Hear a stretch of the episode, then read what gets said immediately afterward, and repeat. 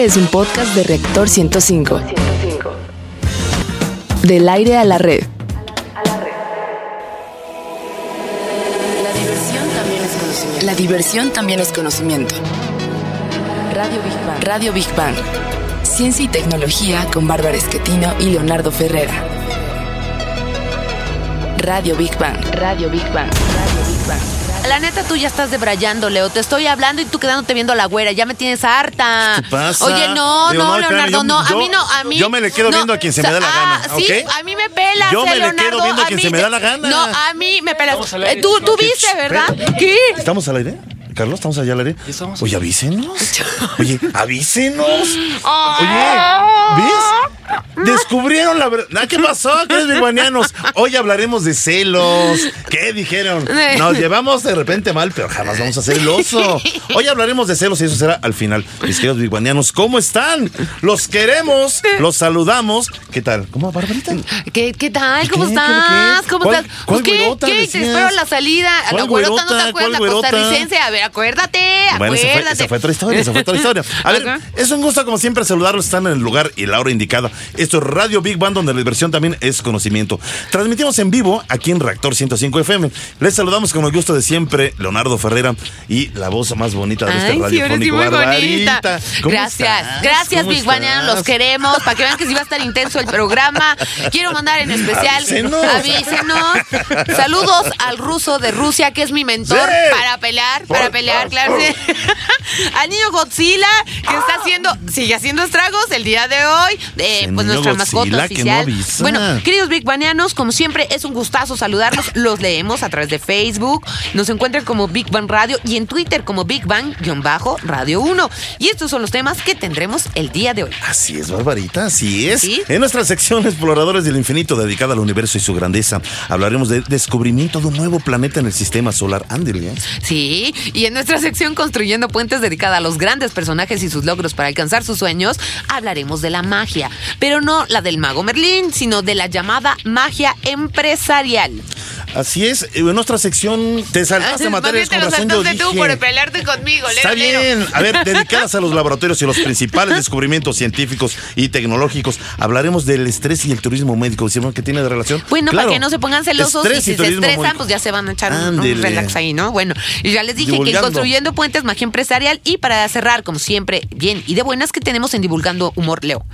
Bueno, pues es un tema en el que vamos a hablar, pues, eh, de ese sentimiento que a mayor o menor grado nos ha llegado a afectar a que ya todos. representamos, ya. ¡Los celos! ¿Qué tan celoso eres o qué tan celosa eres? Yo, yo solamente quiero decir que esto fue una farsa. Yo no soy celosa, nunca lo he sido ni lo seré. bueno, ya, Pues súbenle a su a radio. Vamos a nuestra vamos a investigar. Exploradores del infinito. A ver, ¿quién descubrió realmente los planetas? En el caso de muchos de los planetas del sistema solar, nunca lo sabremos. Algunos planetas son tan brillantes que los primeros que lo observaron estos planetas, pues en verdad se han perdido ya en el pasado distante de las civilizaciones más tempranas. Muy probablemente sus nombres ni siquiera están escritos, digamos, en los libros de la historia. Pero ahí les va un buen ejemplo. Venus fue cuidadosamente observado por las culturas mesoamericanas tempranas. Así es. Los planetas más distantes fueron descubiertos en el siglo XIX. Y bueno, pues ahora estamos descubriendo planetas enanos en nuestro sistema solar y más allá. A ver, ¿es posible que en el sistema solar exista un noveno planeta más allá de Neptuno y que nadie se haya dado cuenta? Parece, parece que la respuesta es sí. Astrónomos de todo el mundo están dándole vueltas al problema. Sí. Un nuevo estudio, fíjate, muy interesante, asegura que hay un planeta 9 que tendría 10 veces la masa de la O sea, Tierra. que no está tan chiquito para no haber No, sido no es grande. observado. ¿no? O sea, es decir, Exacto. no es un planeta enano. Exacto. No es este. Pobre Plutón. Yo siempre he sentido feo por Plutón, en verdad. No, en verdad. Sigue- sigue quejándose desde el es primer que programa de que le digan Oye, era un enano a planeta Plutón. Y lo degradaron a planeta enano. Bueno, está ¿no? chiquito. es como si nos dijeran, no sé. Sí, ándale. Como si me dijeran leoide, barbaroide. Bueno, o sea, es feo. Bueno, feo, pues, o también sea. dice este estudio que la órbita de este planeta sería tan excéntrica que tardaría unos 15 mil años en dar vuelta al Sol. Órale. En su momento de máximo acercamiento a nuestro planeta, este gigante estaría 200 veces a la distancia entre el Sol y la Tierra. Así es. Bueno, pues eh, para conocer más sobre este nuevo planeta, vamos a escuchar nuestra siguiente cápsula en voz de Rogelio Castro. Por ahora solo hay evidencias matemáticas de su existencia. Los autores del nuevo estudio son Konstantin Bataygin y Michael Brown del Instituto Caltech de California.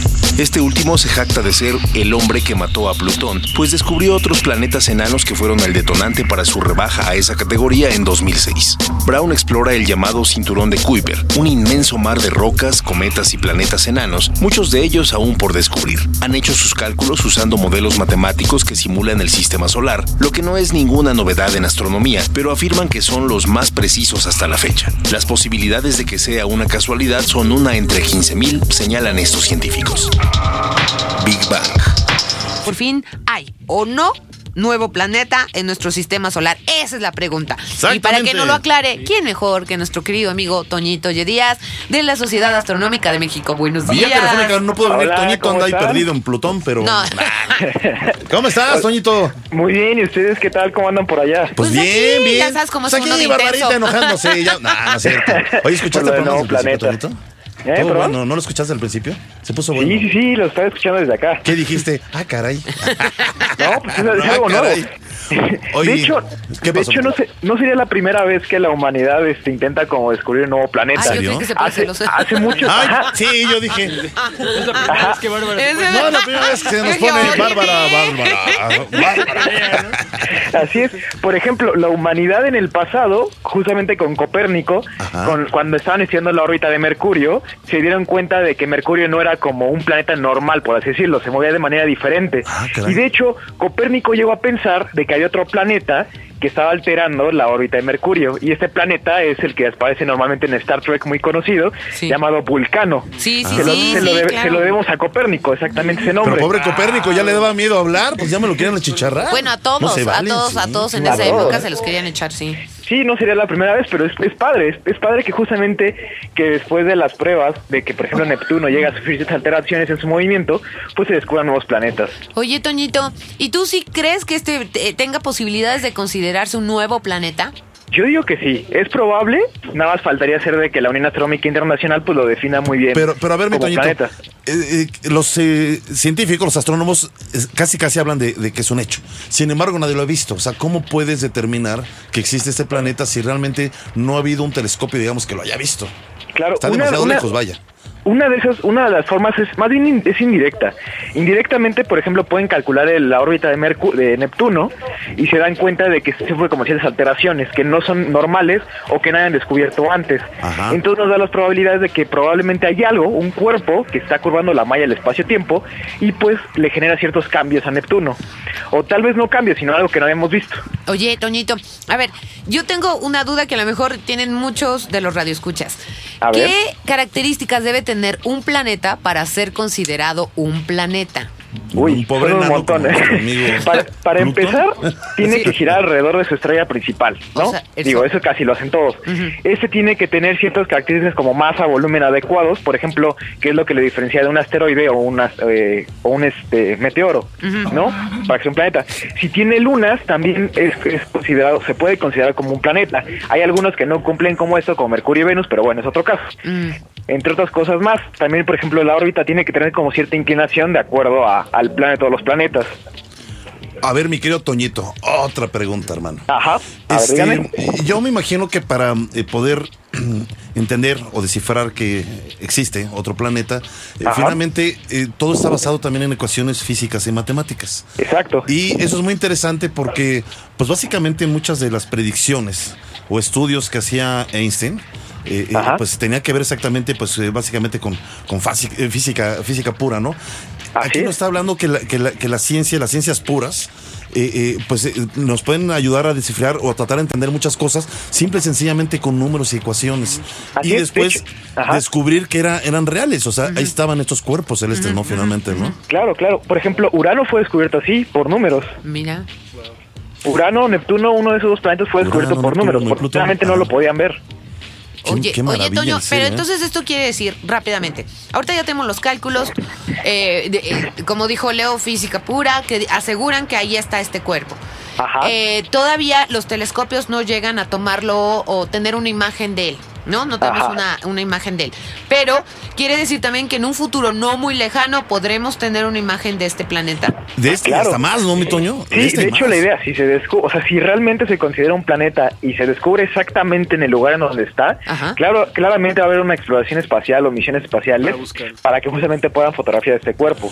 Qué, maravilla. Bueno, y, no solamente, yo insisto, no solamente este cuerpo, porque significa que nuestro mismo sistema solar debe haber, yo creo que una gran cantidad de planetas, obviamente mucho más retirados eh, de nuestra órbita solar, pero planetas que todavía ni, ni sabemos y que además hasta pudieran ser habitables. ¿Puede ser eso? Sí, sí, es lo que iba a preguntar. Porque digo, Sí, se han yo- descubierto fuera de nuestro sistema solar, o sea, fuera de nuestra galaxia, eh, eh, no otros planetas, de pero, sistema solar. pero, pero habrá otros por ahí muy como escondidos, digamos, que, que, que no sepamos. O sea, es posible, ¿no? Finalmente. Claro, y es muy probable, muy, muy probable.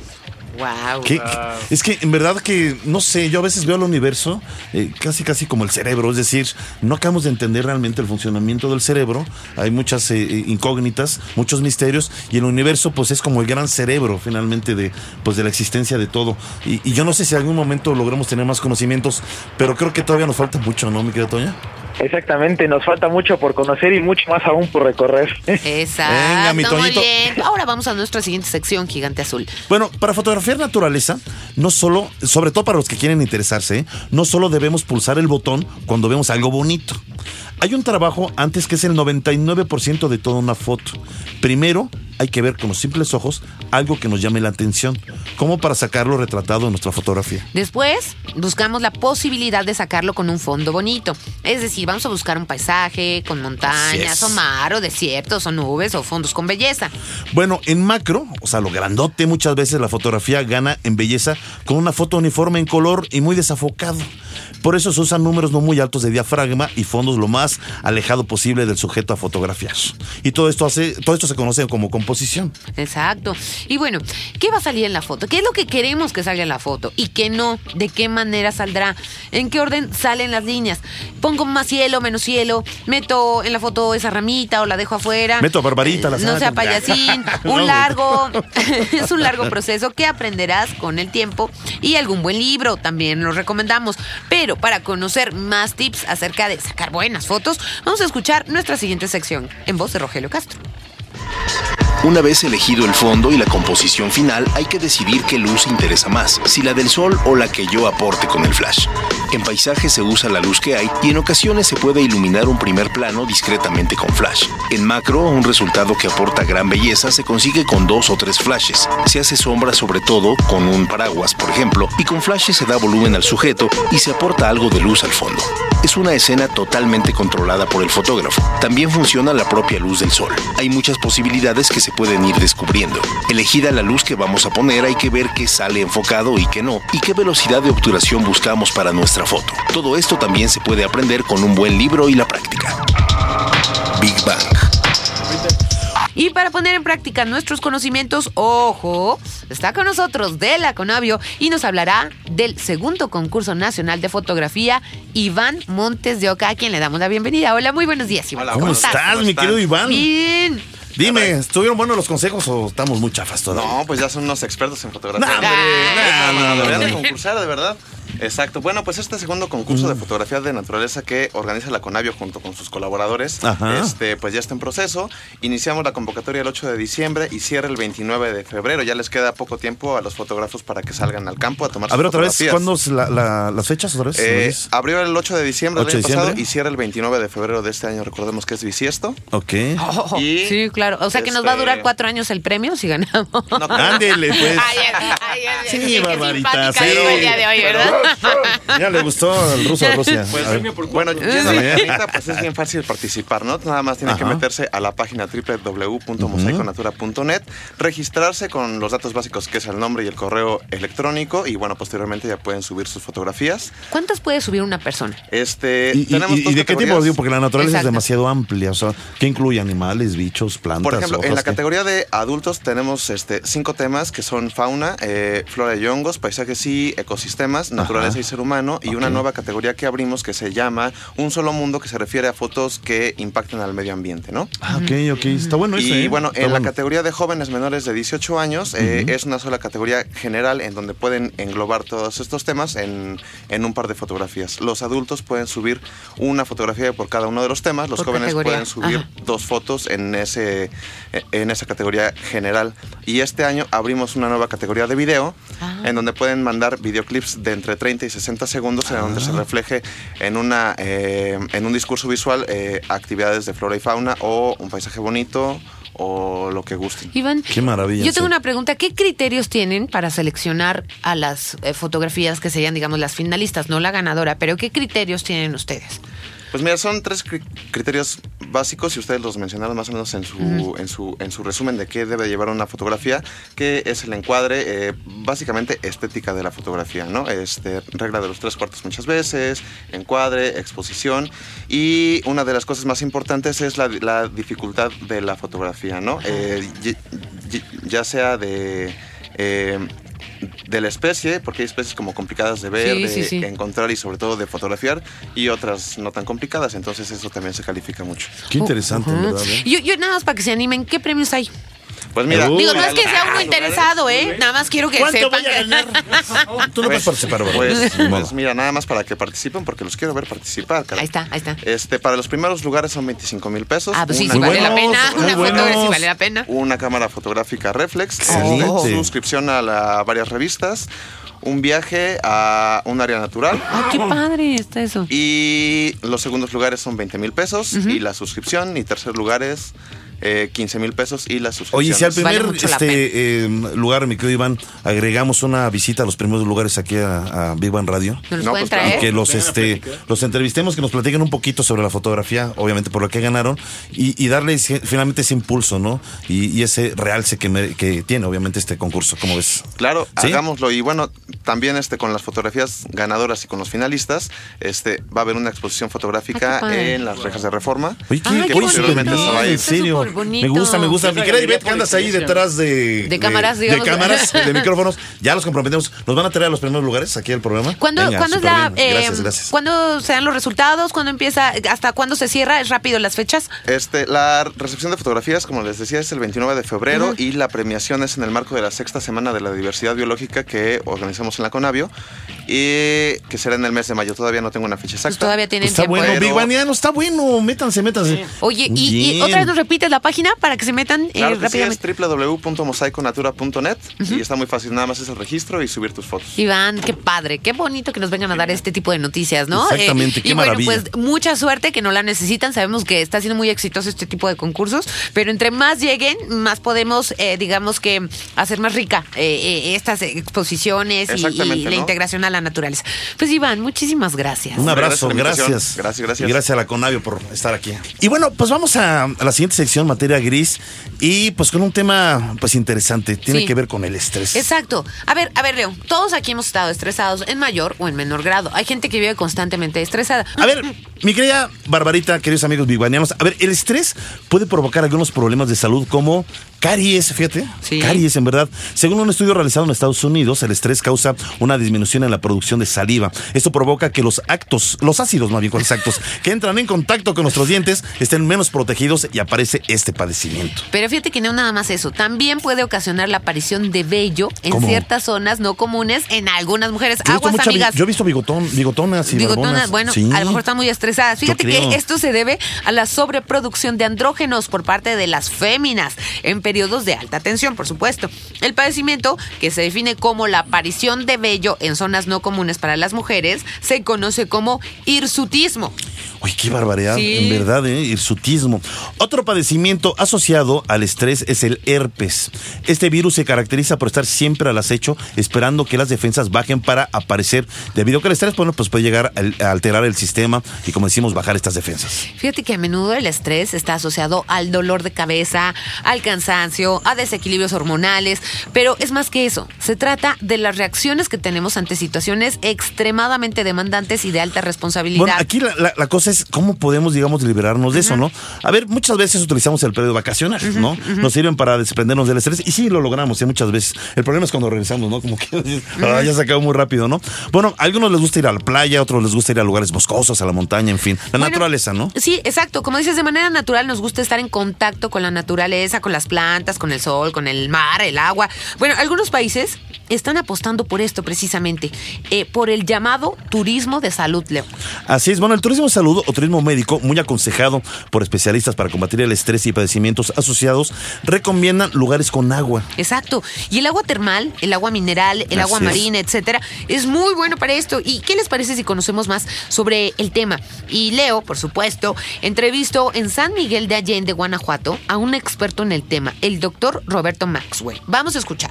Roberto Maxwell, soy miembro del Consejo Turístico de San Miguel de Allende. Pues doctor, platíquenos cuáles son eh, los beneficios del turismo médico y el turismo de salud. ¿Qué diferencia hay entre uno y otro? Pues mira, empezamos. El turismo de salud es el turismo aquel que va buscando obtener un beneficio para tratar de prevenir enfermedades o para estabilizar enfermedades. El turismo médico como tal es aquel que viaja para obtener una curación. Ejemplo, un paciente que, que tiene osteoartritis de la cadera y viaja a Tailandia para que le hagan una, un recambio de cadera. O un paciente que tiene osteoartritis severa de la rodilla que viaja a México porque le sale más económico y se opera de la rodilla.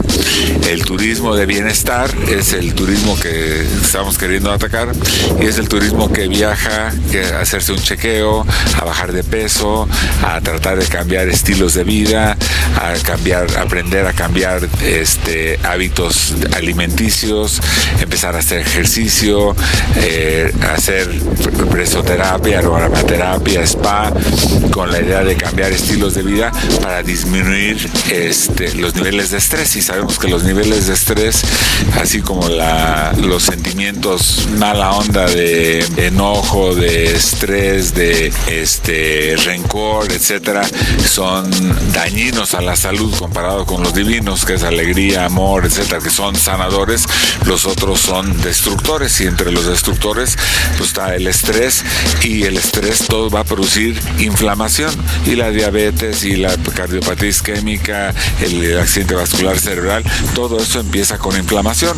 Entonces sí hay documentado, hay estudios científicos que se documentan en donde cambiando tu estilo de vida una semana o dos semanas bajas tu colesterol, subes tu colesterol bueno, bajas tu colesterol malo y incluso nosotros estamos, estamos calculando que en los siguientes 15 o 20 años este tipo de, de políticas se van a implementar como algo obligatorio en los países, algo obligatorio en las escuelas, algo obligatorio dentro de las comunidades para tratar de mantener las calles limpias, tratar de mantener la atmósfera limpia, que de alguna manera todo eso te va a enfermar. Hay otras cosas que también te enferman, que es por ejemplo la comunicación, el internet, tú estás recibiendo malas noticias por el internet y te está generando estrés o recibes una manita que dice para arriba y te da un boost de, dopamina dándote sentimientos eh, positivos, ¿no? Y eso pues te puede afectar y eso es a través del internet, ¿no? Es, es, un mundo un mundo muy grande que puede que se puede aprovechar para bien o se puede aprovechar para mal, ¿no? Dependiendo de, para donde tú lo quieras enfocar. Pues muchas gracias por estar con nosotros en Vivo en Radio, doctor. Al contrario, gracias a ustedes, con mucho gusto. Big Bang. Gracias a nuestro querido especialista, el doctor Roberto Maxwell. Vamos a este tema, magia empresarial. A ver, mira, checa esta frase, Bárbara. Dejemos de vender productos y empecemos a ofrecer experiencias de vida. Esta es una visión innovadora. Al principio podrá parecer pues, una locura, ¿no? Pues, Pero viene encausada por boca muy buenos resultados. Fíjate que la magia empresarial tiene dos objetivos muy claros. Uno, crear experiencias de vida y la otra es cambiar a los consumidores por seguidores, que es muy diferente. Qué interesante. Fíjate, un consumidor, tío, sí puede comprarte una vez, ¿no? Mientras que el seguidor, además de adquirir tu producto en varias ocasiones, estará al pendiente y además te va a recomendar con todas las personas que encuentre. ¿Y quién mejor para hablarnos de creatividad empresarial que Miguel Carrillo, que está con nosotros en el estudio Sí. y nos trajo estos libros tan buenos? Él es consultor en creatividad e innovación. Amablemente nos recomendó para Big Bang eh, que viniera eh, el Consejo de la Comunicación. Les damos las gracias a nuestras amigas del Consejo, son unos chulos, preciosos. Y bueno, Miguel Carrillo, muchas gracias. ¿Cómo, estás? eh? Hola, ¿cómo estás? Oye, además tienes un currículum bastante interesante. Lo leí ya porque lo leemos, pero en verdad que es un expertazo Sí. en todo lo que tiene que ver exactamente con todo lo que es creatividad e innovación. Platícanos, magia empresarial. Es- sí, pues primero que nada, muchísimas gracias por la invitación. Gracias a ti tanto por venir. consejo como Reactor por estar aquí. En Muchas este gracias, Muy sí. buen programa. Eh, creo que lo explicaste, no pude haberlo explicado mejor. Cuando Ay, estabas explicando. Ah, gracias, gracias, Claro. gracias, gracias. Creo que lo que explicaste, por ejemplo, en la parte de la magia de la radio o la magia de la Ah, televisión, justamente eso es, eso es- esa es la verdadera magia. La magia sí existe. ¿Qué es lo que pasa? Que a veces perdimos la capacidad de, de asombro. Ah, ¿Qué hace la magia? La magia transforma realidades y, aum- y aumenta emociones en la gente. Exacto. Y si nosotros ese, ese concepto lo traemos al mundo de los negocios, pasa exactamente lo mismo. La parte técnica es, digamos que, la nueva varita mágica del mago. Así es. Lo que permite, es la herramienta que permite transmitir esa magia. Trin. Si no existe la Ajá. ingeniería, si no, si, si no existiera la tecnología, es complicado llevar a más gente la capacidad de, de- de asombro o la emoción. Sí. ¿Cómo se mide la innovación? De la misma manera que la magia. Entre más gente impactes, entre más transformes sus vidas, automáticamente es mayor la innovación de las, de las cosas. El ejemplo que pusiste, por ejemplo, de, de esta cadena de, de, De este, cafés. de cafés. eh, Las cafeterías tienen toda la vida Sí. existiendo. Es, Y así es. siempre habían sido de la misma manera. ¿Qué es lo que hizo esta, esta, esta, esta persona? Innovó. ¿Cómo es innovar? Transformó lo que ya está hecho, un status quo, y creó un nuevo status quo. Tan así lo transformó que ahora las nuevas cadenas buscan copiar ese status quo. Sí, ya sí, hoy sí. las cafeterías de diferentes marcas son basadas en ese modelo. Y así han pasado con muchos ¿verdad? modelos de negocio. Innovar con magia lo que busca es eso, que entiendas que la innovación no nada más es mejorar un producto o mejorar, eh, es muy bueno la parte de, la- de mejorar la experiencia, pero es transformar un status quo y crear uno nuevo. Pero a veces no tenemos esta magia o esta creatividad para transformar lo que ya está establecido en algo novedoso. Eh, por ejemplo, un restaurante, una fonda, ¿no? Quien no ha ido a comer una comida corrida en una fonda. A lo mejor vas por el sazón, por el precio, pero ¿qué más le pueden ofrecer a la gente? ¿Cómo, cómo poder desarrollar las capacidades que podemos tener, que además puede ayudarte Claro. a ser hasta millonario, ¿no? Sí, mira, la realidad es que todo el ser humano es creativo. O sea, la creatividad es una, es una capacidad humana por naturaleza. La parte de innovación es otra cosa. Sí. Es, es importante aclarar que no es lo mismo creatividad que innovación. Innovación no nada más Sí. es generar ideas, sino es transformar cosas. Para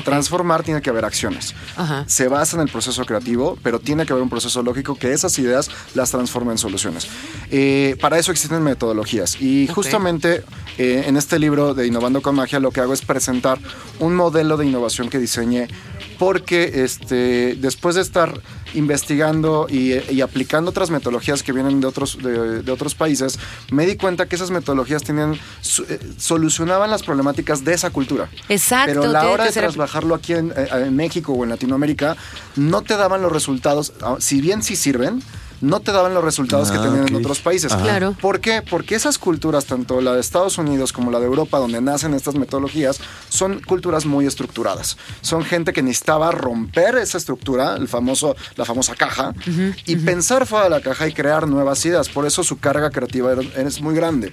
Y es ahí donde viene la confusión. Ahora, en Latinoamérica, y- y- incluyendo México, somos sumamente creativos. Ideas nos sobran. Sí. La- pero no somos innovadores, porque no pasamos de la parte de la idea a una acción que genere ese impacto. Sí. Si no hay acciones, no hay impacto, y si no hay impacto, no hay innovación.